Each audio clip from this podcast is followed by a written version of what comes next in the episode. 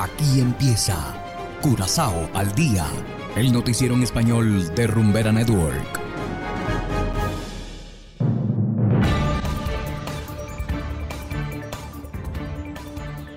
Muy buenas tardes, estimados oyentes de Rumbera Network 107.9 FM.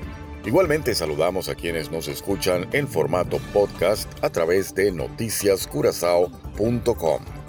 Hoy es lunes 6 de marzo de 2023 y a continuación los titulares. Piden la renuncia de la ministra de Salubridad, Medio Ambiente y Naturaleza. Médicos generales anuncian huelga para mañana. Gobierno de Curazao firmó convenio con dos universidades colombianas. Y en internacionales, Estados Unidos venderá misiles a Taiwán provocando la preocupación de China. Esto es Curazao al día con Ángel Van Delden.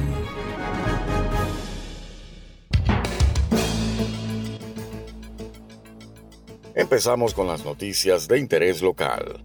La ministra de Salubridad, Peters Yanga, debería poner su cargo a la orden. Así lo dijeron varios parlamentarios, tanto de la oposición como del mismo oficialismo. El pasado martes el tribunal reclamó a la ministra por su presunta implicación en el caso Bay en donde dos exdirectores fueron condenados por mala gestión en apelación.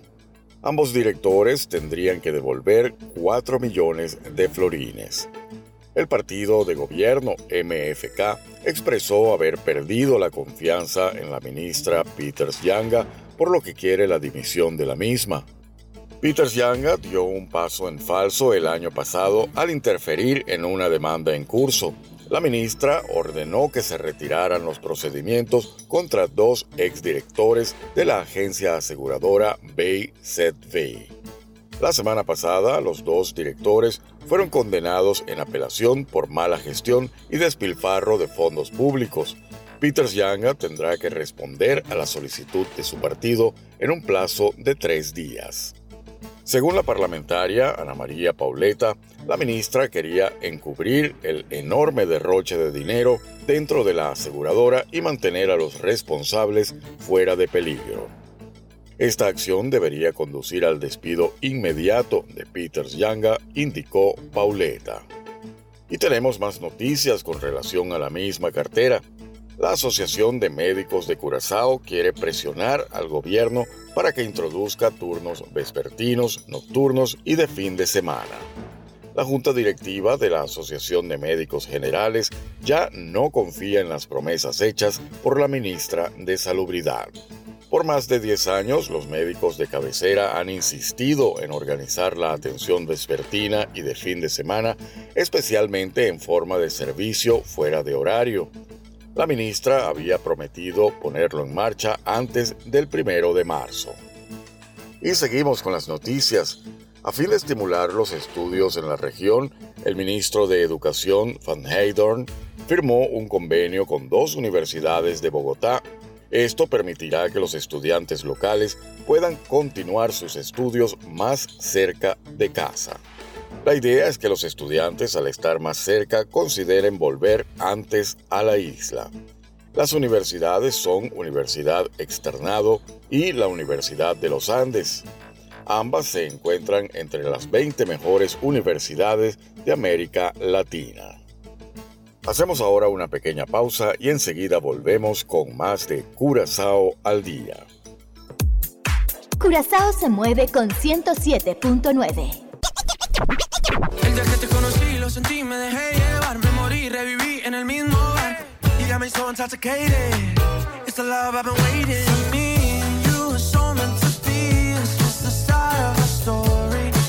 Rumbera Network llega a activar tu primer sentido. Tú y yo los dos juntitos frente al mar. Sé por dónde quieres ir a parar. 100% Latino Mix. No tiene rival.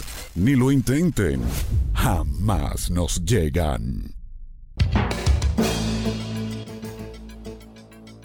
Continuamos ahora en el ámbito internacional.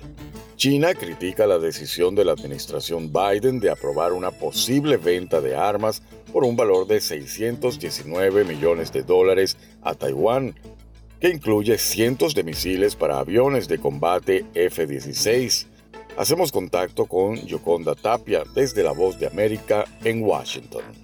El gobierno del presidente Joe Biden notificó al Congreso su intención de proveer cientos de misiles y equipos relacionados en el marco de una venta de armas propuesta por 619 millones de dólares para los aviones de combate taiwaneses F-16. La medida es una violación de la soberanía china, dijo el portavoz del Ministerio de Relaciones Exteriores, Man Ning, y añadió, Estados Unidos afirma respetar la soberanía territorial pero ha caminado al límite, exageró los límites y violó su compromiso con el problema de Taiwán e incluso llegaron armas avanzadas a la región china de Taiwán. Las ventas militares en el extranjero suelen ser de estado a estado, pero la administración dice que la propuesta, que probablemente sea aprobada por el Congreso con apoyo bipartidista, es consistente con la ley de relaciones con Taiwán, que permite a Washington venderle armas para mantener suficiente autodefensa contra China. Beijing considera a la isla autónoma como una provincia separatista el grupo de cabildeo comercial Consejo de Negocios Estados Unidos-Taiwán dice que la administración está tratando de acumular reservas de municiones en caso de un bloqueo chino de la isla. Rupert Hammond Chambers, presidente del Consejo, destacó. Taiwán tiene que ser abastecido por aire o por mar, y si está interrumpido el acceso por aire y mar, es problemático proporcionar municiones, así que tenemos que preposicionar todo lo que podamos en la isla. La administración niega que la venta ejerza más presión sobre la industria de defensa de Estados Unidos, que lucha por el suministro de municiones a Ucrania mientras se defiende de la agresión de Rusia. La venta propuesta inflama aún más las tensiones con Beijing en medio de los temores occidentales de que China esté considerando proporcionar armas para ayudar a la guerra de Rusia en Ucrania y los crecientes lazos entre Moscú y Beijing. Yoconda Tapia, Voz de América, Washington. Y de esta manera, estimados oyentes, nos despedimos por el día de hoy invitándolos a descargar la aplicación Noticias Curazao disponible totalmente gratis desde Google Play Store. Trabajamos para ustedes Saberio Ortega en el control técnico y ante los micrófonos Ángel Van. Tengan todos una feliz tarde y será hasta la próxima. Aquí termina Curazao al día, el noticiero en español de Rumbera Network 107.9 FM.